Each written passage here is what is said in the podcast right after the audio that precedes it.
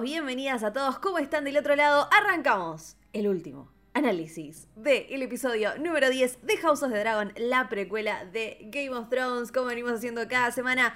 Llegó el momento, llegó el momento de despedir la primera temporada. Lo vamos a hacer con alegría, lo vamos a hacer analizando y lo vamos a hacer con mucha expectativa de lo que se va a venir, aunque tengamos que esperar bastante. Yo soy Meli Denise y me acompaña, como siempre, mi amiga y compañera en spin-off, Lisa Camaño. Hola, Liz. Hola, Meli. Eh, sí, eh, un gustito como agridulce nos quedó, no por una cuestión de que el episodio haya sido malo, ni que la temporada en sí haya sido insatisfactoria, sino que queremos ver qué es lo siguiente en esta, en esta guerra que se viene y bueno, vamos a tener que esperar hasta el año 2024 probablemente. No, ¿por qué? Ni siquiera sabemos en qué semestre. Con, suerte será para el primer semestre del 2024. Ay, sí, ¿por qué nos hacen eso? Porque las grabaciones empiezan a principios de 2023, ¿no? Exactamente. Este ah. episodio eh, se tituló La Reina Negra, estuvo dirigido por Greg Shaitanes con un guion de Ryan Condal, uno de los showrunners. Así es, exactamente. El showrunner que en varias entrevistas estuvo diciendo, ¿no? Estuvo también, eh, por ejemplo, en el podcast oficial de House of the Dragon.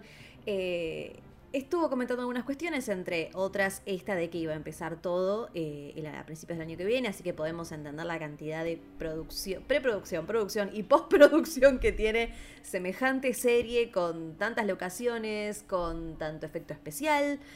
Recuerden que a partir de lo que vimos ya en este episodio se nos viene esta apenas fue la primera batalla de dragones que vamos a ver, como ya lo anticiparon sus creadores, así que imagínense el trabajo que se necesita para eso. Así que bueno, vamos a darle tiempo para que todo salga bien y tendremos que esperar. Y bueno, tendremos seguramente una, gran temporada como la primera. Em, pero bueno, Liz, nos metemos en el episodio así ya directamente. Vamos cronológicamente, así no nos olvidamos de ningún detalle.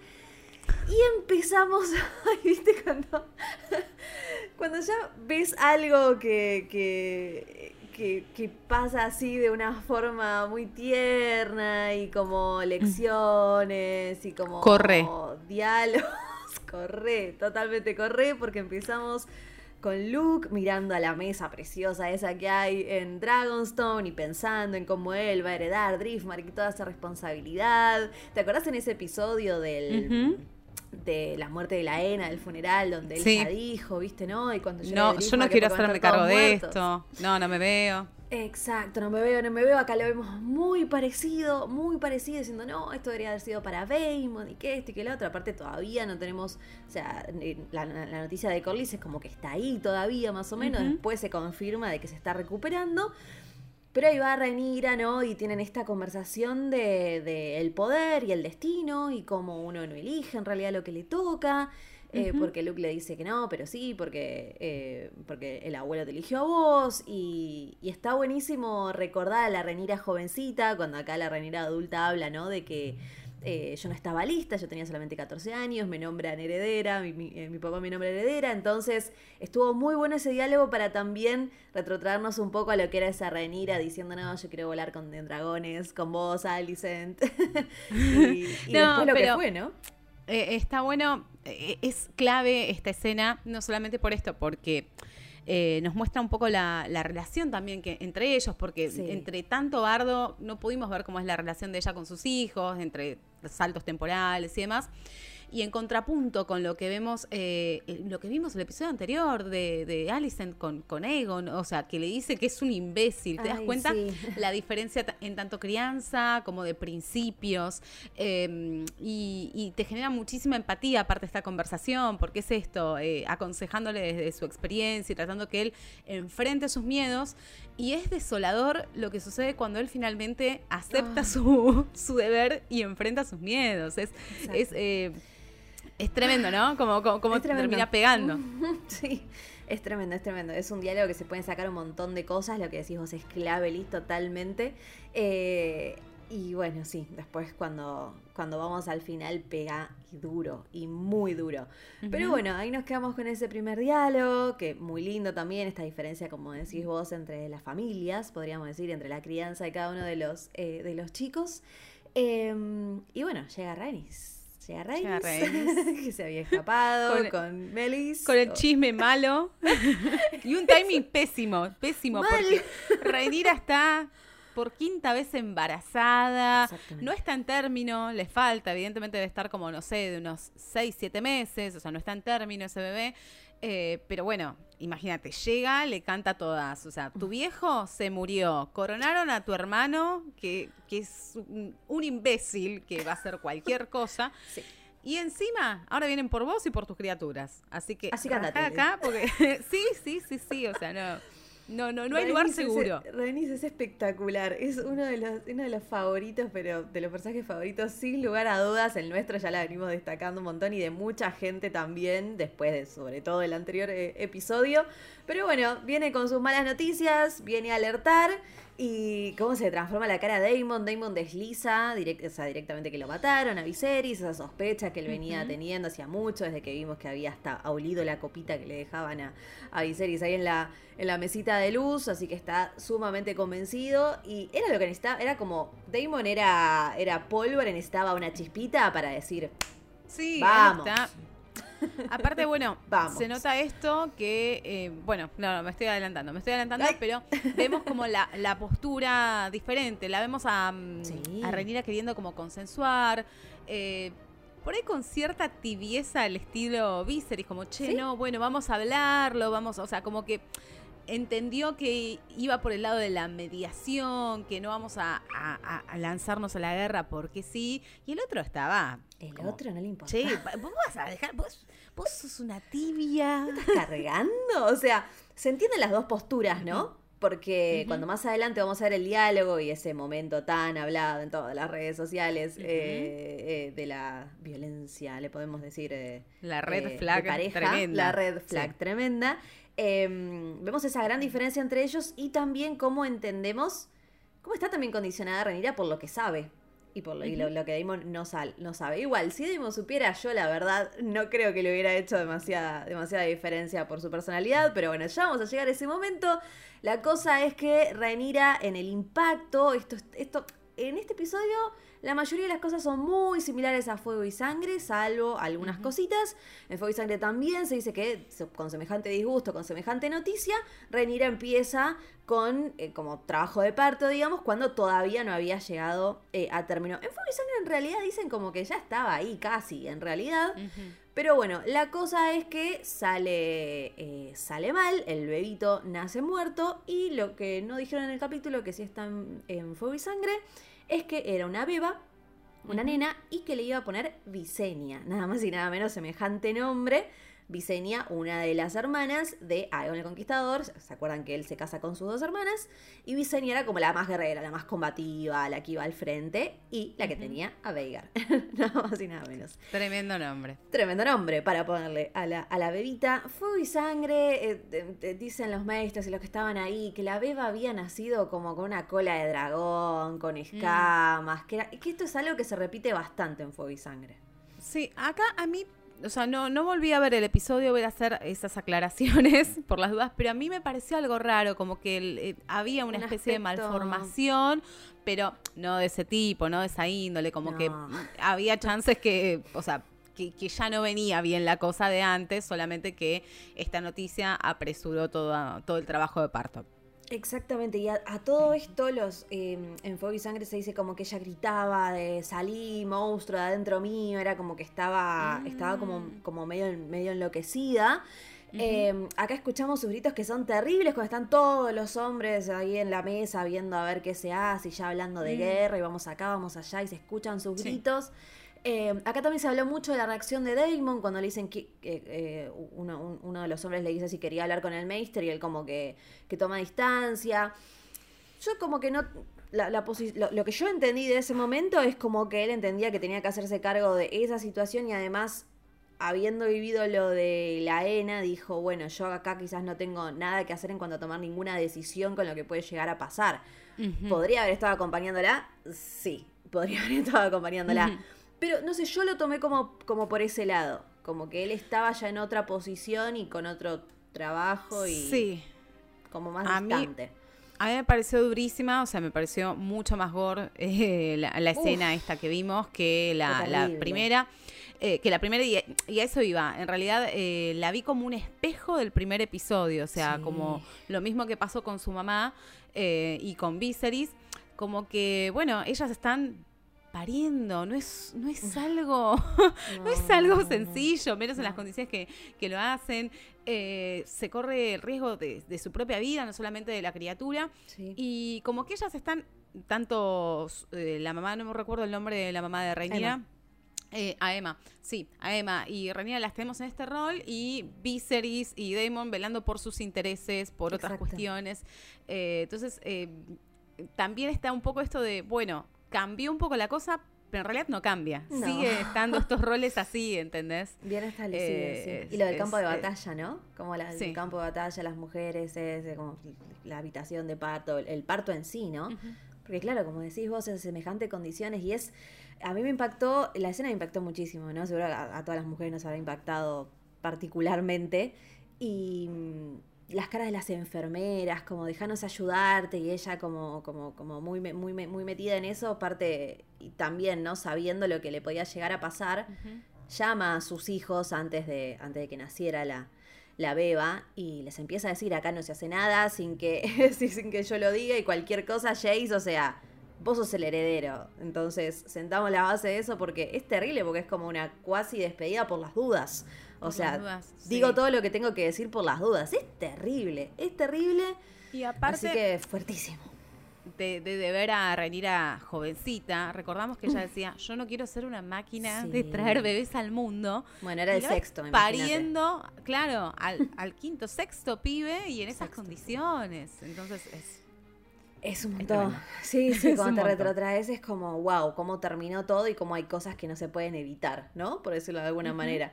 Eh, sobre todo después de haberla nombrado heredera. Porque quizás si Ranira no era heredera, podría haber sido una guerrera toda su vida, o hacer otra cosa, o tomar sus propias decisiones sin tener que estar condicionada por, el, por esta parte del deber y llevarse más por el deseo, como la habíamos de más chica. Pero bueno, semejante bagaje iba, eh, iba, iba a tener que enfrentarlo de alguna manera.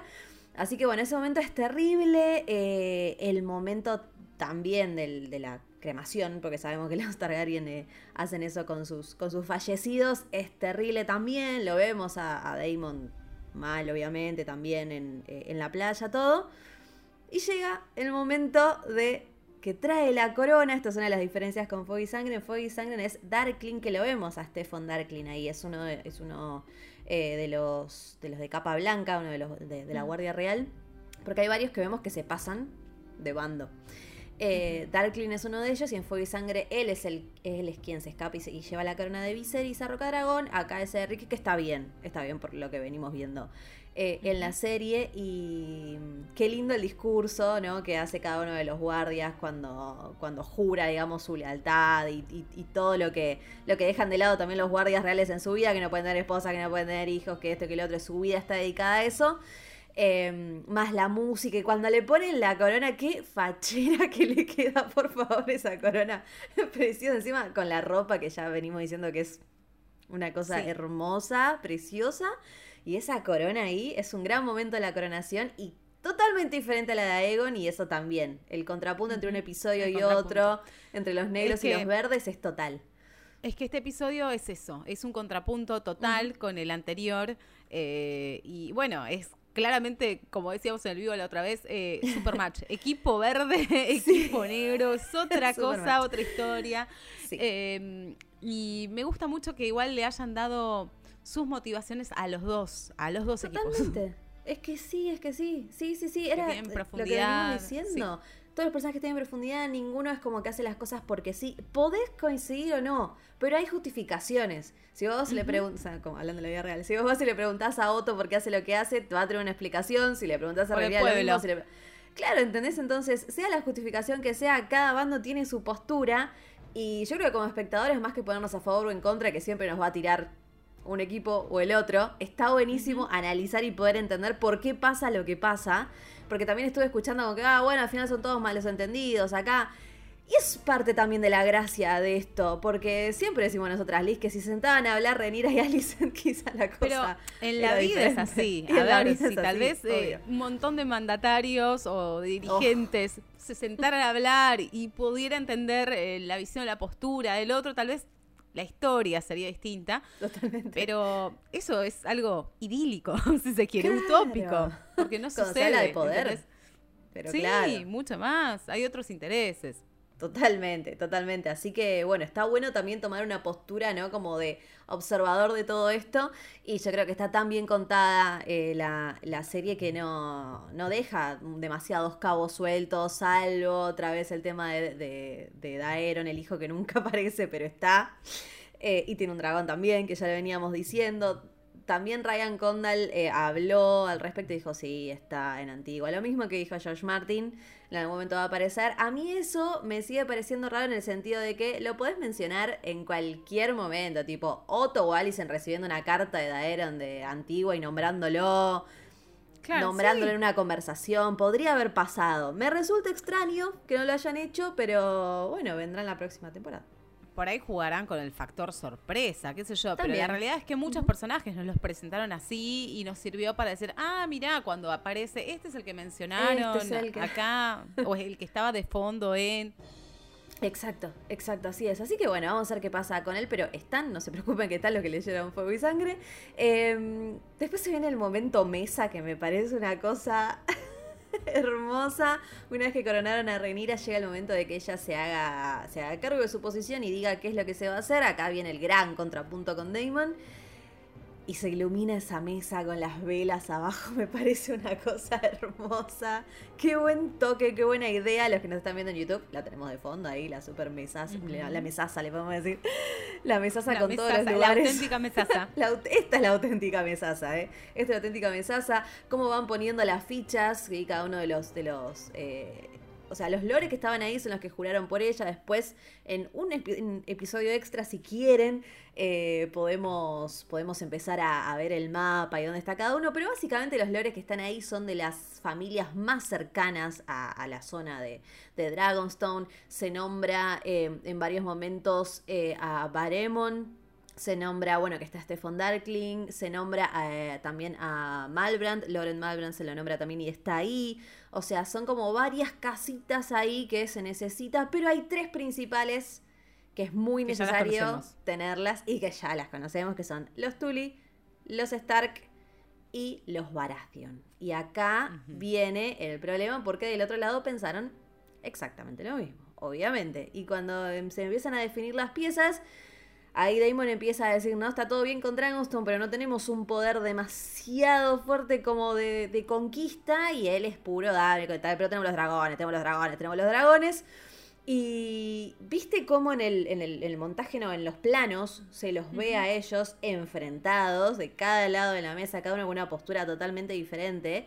Y ella teniendo que contestarle como diciéndole, pará, o sea, pará, ¿qué haces? ¿Qué te pasa? Ella empieza a mostrarle hilacha a Damon, empieza a mostrarle hilacha, em, y Damon quiere viajar a eh, Riverrun, a las tierras de los ríos, porque ahí también es muy importante, y aquí se nombra otra vez Harrenhal. Bendito Harrenhal, que siempre tiene que estar Harrenhal. Maldito, exactamente, maldito Harrenhal que siempre está ahí en el medio, siempre es el primer lugar que a todos los, los, lores, los, eh, los reyes, los príncipes, lo que sea, se le viene a la mente cuando necesitan un lugar para sentarse, no solo por la, por dónde está localizado, como el centro de todo. Estratégico. Es muy estratégico y por su tamaño, por su tamaño y por ser también bastante eh, como difícil de penetrar en batalla, si bien ya está bastante hecho, hecho caca por, por la cantidad de fuego que hubo ahí adentro. Es un lugar muy estratégico y aparentemente él quería ir para ahí. Pero. Eh, recordamos recordamos que eh, Harrenhal está en manos de quién, Meli? Oh, por el amor de Cristo. Y quedó en manos de los Strong. Eh, quedó en manos del amigo Laris. Eh, lo que se dice en Fuego y Sangre es que en Harrenhal estaba, acá lo, tenía por acá, en Harrenhal eh, se encontraba Simon Strong, que era tío mm. abuelo de Laris, porque a Laris lo vemos en la corte, o sea, alguien tiene que quedar en Harrenhal. Si va a ser igual que Fuego, Claro, si va a ser igual que Fuego y Sangre, que capaz que no, en Fuego y Sangre se dice que está su tío abuelo, que se llama Simon Strong. Damon supuestamente iba a ir para ahí. Después los otros dos lugares estratégicos, el valle, el norte, porque también se nombra el valle, y, eh, Ranira dice que ahí tiene a su familia porque de parte de su mamá, acuérdense que era Emma Arryn. Y, en, y encima es muy probable que estén de su parte porque tienen una mujer al mando que es Jane Arryn. Así que ahí es muy probable que la causa sea para, o sea, se encamina eh, por el lado negro. Em, y finalmente allí van a ir, va a ir Jace, para allá, al norte y al valle. Mientras que a Bastión de Tormentas, o Storm's End, iba a ir Luke. Que es una iniciativa de Jace esto encima. Yo cuando después lo volví a ver, vi la carita de Luke y me quedé como, oh Dios. Sí, dijo, mamá, envíanos. sí, Luke se. Mira, casi que lo mira y le dice, ¿eh? ¿Eh? Cállate. Cállate, amigo, ¿qué haces? Habla por se vos. ve muy chiquito. A Jay se lo ve obviamente un poco más grande, a Luke se lo ve muy, muy, muy, muy no, pequeño. Luke es un bebito, es un bebito. Yo lo llevaría al colegio, o sea, no, no, no, no lo voy a dejar que vaya a negociar nada. Muy pequeño el asunto. Igual esto, si no me equivoco, esto de que cuando se decide dónde va cada chico, pasa después de que llega el amigo Otto, muy panchamente, otra vez rememorando ese episodio porque pasa muy similar el asunto con el huevo y el lío con Damon. Huevo de dragón. Que llega Rhaenyra sobre Cyrax. Esta vez, bueno, obviamente del lado, del lado de Damon se vuelven a encontrar en esa pasarela, ese, sí, esa pasarela que tiene Dragonstone que está genial. En el Fuego y Sangre no va Otto. En Fuego y Sangre va el Meister Orwell, que lo vemos igual al Meister también ahí, que es el que le da el, comunicado, el pergamino a, a Otto. Y claro, este momento que no está en fuego y sangre me parece mega hiper interesante, que es el de la página del libro que estaban eh, leyendo y compartiendo y estudiando en el primer episodio, Alicent y Renira. Y encima es una página del libro este de historia que si se acuerdan en ese momento trataba sobre Naimeria, que es eh, como una de las grandes guerreras de la historia de, eh, de Canción de Hielo y Fuego eh, antes incluso de, Aegon el Conquistador, cuando surge la maldición de Valiria y ella es una de las que lidera como a su pueblo a buscar un nuevo destino, eh, escapando del dominio valirio. Y, mm, y, es muy interesante, ¿no? Que justamente se trate de una mujer a la que ambas admiraban, yo creo que en ese momento, en ese episodio, están hablando al respecto, y un golpe un poco bajo, como para ver si Renira aflojaba, y de hecho ella su cara se transforma bastante en ese momento. De hecho, creo que hasta llora, se le cae como una lágrima. Sí, sí, sí, se emociona. Se emociona. De hecho, esto lo, mencionamos en el vivo, que eh, estaba como esta cuestión emotiva, esta empatía que las mujeres sí tenían y ellos no. Sí, exacto. Totalmente. Creo que la palabra tienen la capacidad de, ponerse el lugar de, la otra. Sí, sí, sí. Es que hasta... Este... Por lo menos lo voy a pensar. Eh, no, totalmente. Aparte, hasta este momento es como que, bueno, y, después de lo que habíamos visto en la cena y todo, eh, la última cena de, Viserys, em, es como que las cosas estaban, estaban dadas como para ver un diálogo y todo. Después, bueno, después de este episodio ya obviamente no. Pero fue un golpe bastante bajo, pero como ella logra tener ese autocontrol de decir, te contesto mañana. Pero cuando le saca la mano, cuando le saca el pin de la mano y se lo tira, ¡wow! ¡Qué buen momento! Pedazo de traidor. Me encanta.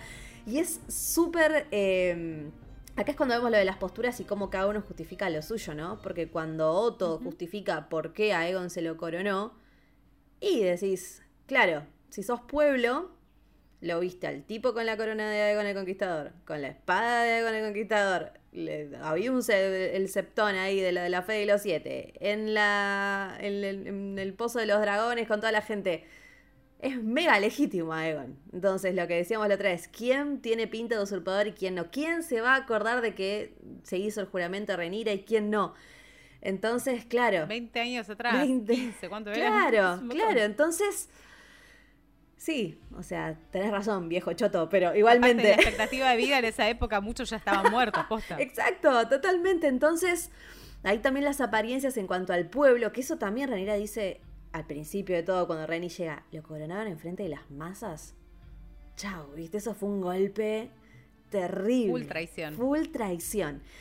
Así que bueno, después también lo que propone el equipo verde eh, es como muy también benevolente, ¿no? O sea, si te arrodillas, tus hijos van a ser, bueno, copero de este, el otro va a ser escudero del otro, y que este y que el otro. Eh, eh, Luke va a tener Driftmark, ¿viste? Todo muy igual sí, hincas la rodilla, ¿no? O sea.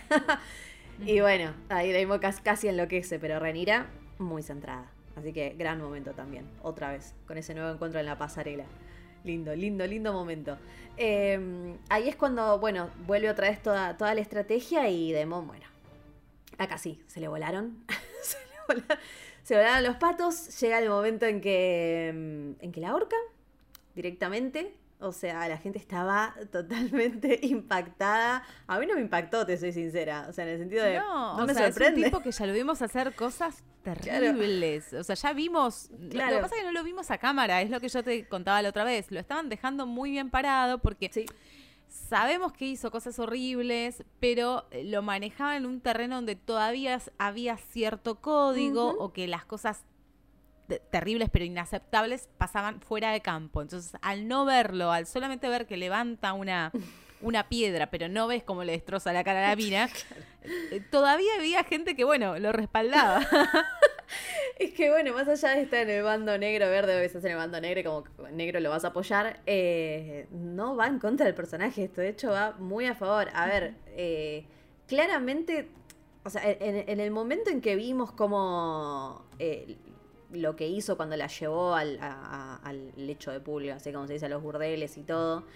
Eh, no, lecho de pulgas no, pero la llevó a los burdeles. Em, ya era como muy cuestionable por una cuestión de que sos el tío, ella es chica, o sea, había un montón de cosas cuestionables en esa, en esa relación que después eh, se haya demostrado que el interés por ella era real y que, se, que se preocupa por ella y la quiere y seguramente y todo eso, no quita que le encanta el poder a Demon. O sea, quedó más que establecido, más que establecido cuando, cuando él toma esa postura de vamos a hacer mierda todo, tenemos más dragones que esto que el otro y trata de como quitarle la autoridad a ella. Queda más que claro que le gusta el poder y seguramente, seguramente, como vimos al principio, había pensado en ser el heredero y estar en el trono y le dolió al mil por ciento cuando se dio cuenta de que le habían ocultado una información familiar, si se quiere, de los Targaryen, tan central si bien él como que le restaba importancia, ¿no? Porque le dijo, no, Viserys estaba todo el tiempo hablando de profecías y boludeces. Sí, le dice, ustedes, sí, totalmente, le dice algo así como, vos seguís creyendo en el gauchito Gil, prácticamente le dice una de esas, como, como que eran unos supersticiosos de mierda. gauchito Gil. Claro, claro, pero le dolió igual, ¿entendés? Si bien dijo, esto me parece una boludez, denota que si Viserys se lo dijo a Rhaenyra es porque nunca en la vida, que esto ya me parece que estaba más que claro que jamás Viserys había tenido en cuenta a Daemon para ser rey, pero ni por medio segundo, ni por medio segundo.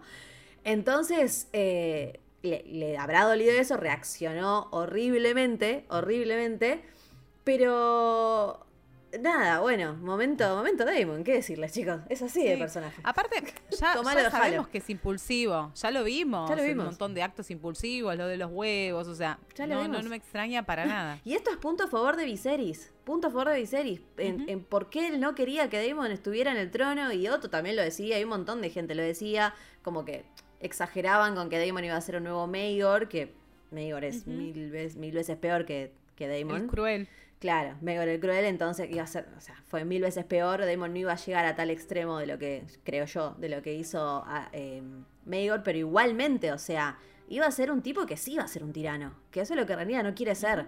Entonces, punto para Viserys, porque claramente este tipo no, no es, o sea, si llegaba a rey iba a ser bastante desastroso. Así que bueno, cuestión que ahí los chicos se ofrecen, queda todo, queda todo dado, se sigue el plan de Renira de decir, paren, yo quiero saber qué tengo, y después actuamos.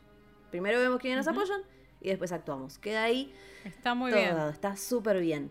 Y antes de, este momento, Rhaenys llega con la noticia de que Corlys está 10 puntos. y Corlys, 10 puntos. Vamos, Corlys. Pasó la fiebre. Vamos, Corlys.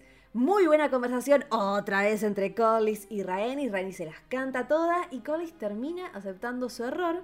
Pero al mismo tiempo, Corlys logró ganar en los peldaños de piedra, lo que es clave, clave, clave en esta lucha, porque acuérdense que los peldaños de piedra es como un nexo del, del, mar angosto. Entonces todo lo que es comercio y, o sea, tener el, eh, tener el control de esa zona es muy importante en cuanto a todo lo naval. Y sabemos que los Velaryon son los que tienen la flota más grande y más importante. Y se nombra, acuérdense que los Lannister también tienen una flota importante y los Lannister están del lado verde. Así que es una gran noticia que Corlys esté ok. Corlys ah, tira igual una de que, de que prefiere irse, retirarse ahí en Driftmar, entonces disfrutar de los nietos. Le tiró en un momento Sí, nos vamos a las Bahamas todos.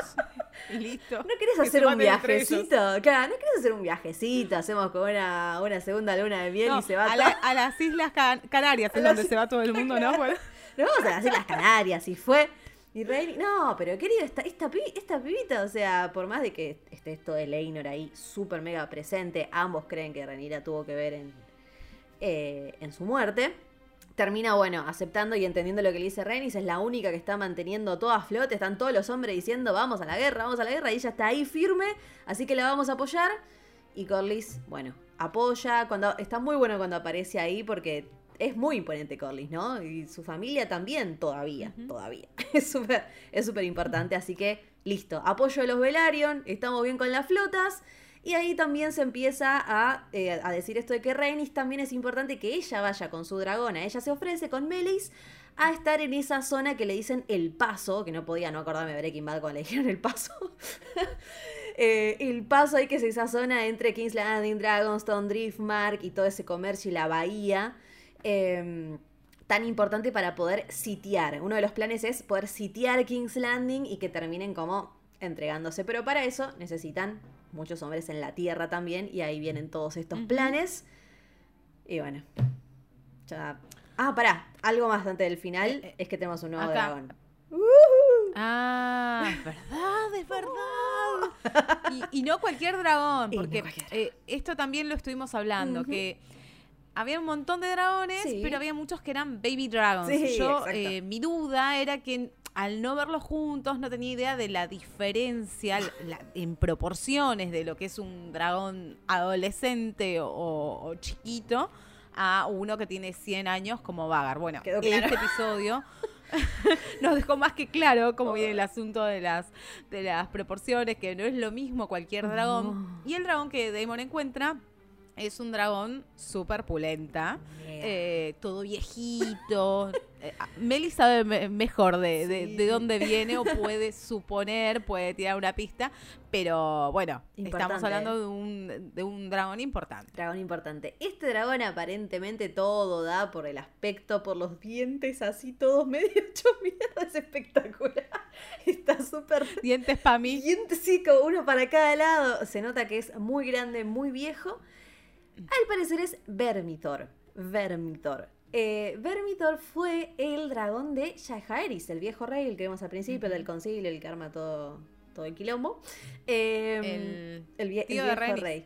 Claro, exactamente, cuando Rhaenys la dejan de lado. Bueno, Jaehaerys tenía Vermitor, una vez que muere Jaehaerys, queda, queda Vermitor sin jinete, así que imagínense que es bastante, bastante viejo, no tanto como Veigar, pero es muy viejo. Em, y después también Damon, cuando hace este recuento de dragones, nombra a eh, Silverwing, a Ala de Plata, que es la dragona de Alisan, la esposa de Yajaeris. Otra dragona también súper importante que se quedó, o sea, una vez que murió eh, Alisan, se quedó sin jinete. Entonces ya tenemos a Vermitor y, a Silverwing. A Vermitor ya lo vimos, yo creo que ese es Vermitor, no, no, no Silverwing. Y después dice que hay otros tres salvajes. Okay. Yo tengo los nombres, pero no sé si decirlo. no sé. Te pregunto, Meli, eh, cuando pierden entonces sus jinetes, ellos se van ahí al retiro a vagar por ahí hasta que aparezca algún loquito de sangre Targaryen que, pueda reclamarlo. Claro, digamos que sí. Vieron que los dragones se quedan sin jinete y se los puede reclamar, obviamente, si tenés sangre Targaryen. Acá vemos como todo un ritual que hace Daemon, que Daemon ya tiene su dragón. Entonces lo que yo entiendo es como bueno, vamos a crear un vínculo con Vermitor, tipo me presento, hola, hola, ¿qué tal? Te necesitamos. Y el tema está en que vos tenés que ser, tenés que tener sangre Targaryen para poder eh, reclamar, montar un dragón. Y ellos son los que están ahí, o sea, cada uno ya tiene sus dragones. Eh, a Raena es la que le falta, si no me equivoco, sí, a Raena es la que le falta. Baila tiene a Bailarina Lunar, que siempre nos encanta decirlo, eh, Moondancer. Eh, así que podría llegarse para Reina. Y si no, hay que empezar a buscar por otro lado. Y el tema es cómo encontrás Targaryens por ahí. Bueno, veremos. Pregunta, te, la, hice la otra vez, pero la vuelvo a hacer. ¿Se puede reclamar otro dragón si vos ya tenés un dragón? No lo especifican en los libros, pero como que yo entiendo que no. Yo entiendo que no. O sea, que podés crear, o sea, como esta está bien, no me hagas nada, hola, me presento. tipo, charlamos, dragón, hola, ¿qué tal? Eh, pero no, no, yo creo que cada uno tiene, tiene su dragón eh, eh, y ya. Es uno por Targaryen. sí, yo creo que sí, yo creo que sí. No, no, no creo, por lo menos en Fue Sangre no está que alguien haya tenido, haya tenido varios, varios dragones a la vez. Em, así que bueno, muy importante este punto porque después de, como decías vos, Liz, vemos la diferencia que hace Veigar en caso de que haya que enfrentarse a ella, que por más que tenga mil años, eh, es enorme. Eh, es súper importante tener un dragón a la altura, por lo menos, de, eh, de Veigar. Así que, bien, ya escuché y leí que, está traducida la canción, me parece espectacular. y la tradujeron del, del, Valirio, del Alto Valirio, y está ahí, es como una especie eh, de, llamado al dragón, así todo muy poético, me parece hermoso, así que después la voy a buscar para, eh, para tenerla. Pero bueno, se da este viaje que se van Jace, Luke y Rhaenys, cada uno en su misión, y nos quedamos con Luke y el pequeñito Arrax. Y se van a Bastión de Tormentas. Y la verdad que, a pesar de que Ranira le dijo que lo iban seguramente a recibir muy bien, porque bueno, los Baratheon, pipipi. No. Mm, bueno. Le dijo una calurosa bienvenida. Seguramente te van a dar una calurosa bienvenida. Bueno. Ya le dijo esa frase, era como, ay no, viejo. Bueno. Ay no, viejo, esto no termina bien. Eh, ¿Se acuerdan que en su momento habíamos visto cuando Ranira tenía como que elegir a un pretendiente? Ya habíamos visto el castillo de, de Stormsend, de Bastión de Tormentas de los Baratheon. Y habíamos visto a otro Baratheon que eh, estaba como alineado con los Targaryen de cierta manera. Ahora ya vemos a Borros Baratheon, que es un imbécil. es un imbécil y así está bastante descrito en Fuego y Sangre. No como un imbécil, sino como un tipo súper volátil en el sentido de que él me dé la mejor oferta, yo voy. A mí medio que no me interesa esto. Y aparte, claro, uno piensa que son todos Targaryen en realidad. Hay dos bandos, pero son todos Targaryen. Así que, bueno, nada, muy, muy volátil el amigo. Muy volátil. Sí, eso era una pregunta que me había quedado pendiente mm, de lo que veníamos hablando tenemos esto, que por ahí en términos militares eh, el equipo negro es superior, por esto de más dragones, de flota y demás. Pero em, hay otras cuestiones que hacen que la balanza se incline para el lado del equipo verde porque está esto, el poder, el poder económico, las influencias. Entonces, em, no es que es una guerra la que se viene que va a ser listo, totalmente desigual. No, eh, no, no. Y menos teniendo en cuenta eh, bueno, eh, de, quién viene, de la pluma de George R.R. R. Martin. Total, no, es que olvídate, olvídate totalmente. Va a haber otros jugadores, además de estos dos equipos, ¿no? Es que obviamente, o sea, todos los, o sea, los siete reinos, por decirlo así, se empiezan a se empiezan a dividir, empiezan a tomar bando, primero porque no les queda otra, se lo exigen, y también ahí después empezás a ver el poderío. Si vemos que están los Lannister, Antigua, o sea, que, Antigua es una de las ciudades más antiguas precisamente y ricas del reino. Los Lannister sabemos que están llenos de plata, ya lo, ya lo sabemos. Entonces hay mucho poderío e influencias porque esas casas tienen además sus vasallos. Entonces hay mucho, hay mucho detrás y obviamente que en la tierra también va a estar la pelea, más allá del cielo y del mar. Así que eh, cuando empezamos también a eh, a nombrar de un lado Lannister, Hightower, eh, como es, eh, me sale Tali, pero la otra, conté. No me sale. Bueno, no mm. importa. Eh, Alto Jardín. entonces es como. Tyrell, ahí no me salía. Los Tyrell. Entonces hay como casas muy importantes y el otro lado tienen un Macy, Baremon, y que decís, y estos, o sea, entonces... Velaryon, que, que ya no, un apellido que ya ni conocemos. Claro, entonces ahí decís, uff, ahí hay como una desigualdad que del lado negro con los dragones como que se empata un poco. Así que bueno, es una cuestión de otra vez, balancear y por eso son tan importantes estas tres casas, Tully, Stark y, y, y Baratheon. Bueno, la cosa es que en Fuego y Sangre cuentan que Borros tiene cuatro hijas, entonces, en cuanto llega a porque la gracia de la serie es que Vos en Fuego y Sangre ya sabes, porque en, del lado verde lo mandan a Emon y del lado negro lo mandan a Luke y ya sabes que se van a encontrar. Entonces no hay una sorpresa ahí. En la serie es totalmente sorpresivo cuando de repente se ve la silueta de Veigar y decís, oh, cagamos. Tremendo. Cagamos. Detrás del, castillo. Una escena que tuvimos que retroceder y volverla a ver. Porque era imponente. ¿Ves que baja la criaturita esta de Dios? Mi vida. cachorrito, Luke. Y atrás ves el bicho ese gigante. Decís, listo, ya está. Acá se pudre. Cagamos tormentas, porque se llama Bastión de Tormentas por algo, es una zona infumable en ese sentido, en el sentido climático. Entonces, bueno, Borros básicamente, o sea, el mejor postor, o sea, Aemon no estaba, o sea, no estaba comprometido con nadie, se comprometió a casarse con una de las hijas y el otro dijo, no, bueno, yo estoy comprometida con mi prima. Bueno, amigo, beso. Básicamente fue eso, no hay nada, no hay nada, no hay nada más. Puros intereses. Eh, eh, para, la familia, para, para los Baratheon. Eh, despreciable, tipo, aparte, ¿cómo, ¿cómo llama? O sea, acá dicen que eh, como que Lord, que Lord Borros no era un hombre de letras, entonces el Meister se lo leyó. Yo no entiendo si es que no sabe leer o qué, pero bueno. un bruto. Un bruto, un bruto claro, un bruto. Eh, y en Fuego y Sangre lo que es diferente es que la pelea entre ellos dos, o sea, Aemon encara como muy violentamente a, Luke en cuanto llega, le dice bastardo, bastardo strong, no sé qué, ¿qué haces acá? Me debes un ojo, o sea, un diálogo como un poco parecido cuando Aemon muestra el zafiro, qué buen momento, cuando muestra el ojo azul. Eh, y ahí parece como que, bueno, la, cosa iba a quedar ahí como en un chicaneo, pero una de las, o sea, Luke se va y una de las hijas eh, de Baratheon le dice, ah, además de sacarte un ojo, te sacó, a ver, le voy a decir, te sacaron las bolas, le, le dijo. Y ahí a Emon... La picanteó Claro, y ahí, ah, supuestamente, bueno, acá vemos que no. Aemon se calienta, sale y lo sale a buscar. Y en Fuego y Sangre parece que es todo intencional, que Aemon va y lo mata y punto y que fue totalmente intencional. Así que este giro está muy bueno. Me gustó mucho. Está muy bueno porque, aparte, ¿cómo saben exactamente qué pasó? Porque encontraron los restos. Claro, básicamente. encontraron algún resto, porque. Es re diferente. No, tenemos otra evidencia. Y de hecho, si después ya la guerra va a estar declarada, ¿el otro qué va a hacer? Decir, no, lo, lo maté sin querer, o sea, sabiendo cómo es con el tema de, primero que nadie te va a creer. Segundo que Placo, no sabes controlar el dragón, o sea, ¿qué onda? Además, eh, claro. bueno. No se puede saber eso.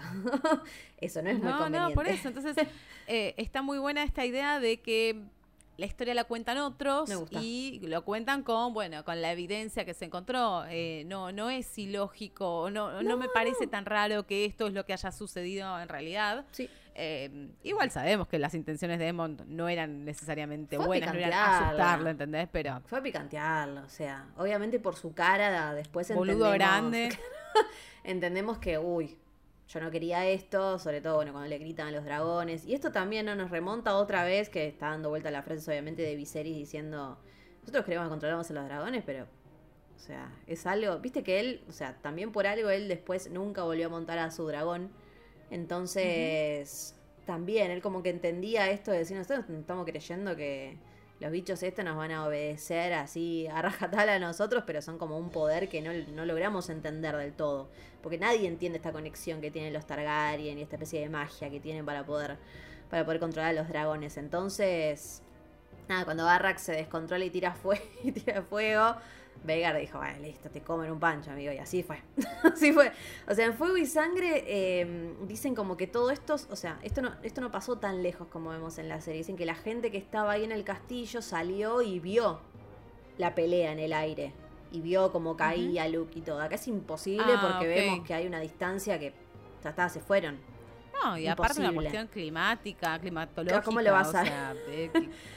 ¿Qué vas a ver, en esas condiciones? Después dicen que hay, hay, distintos relatos. Uno dice que vio caer el cuerpo de Luke, otro dice que Luke sobrevivió a la caída y después eh, se, quedó como sin memoria, sin saber lo que había pasado y terminó siendo un pescador que con, no sé, sin memoria. Fue como, es imposible que haya sobrevivido. Aparte, si volvés a poner la escena, tipo, lo, come a él directamente. No es que, no sé, agarra la parte de atrás, qué sé yo.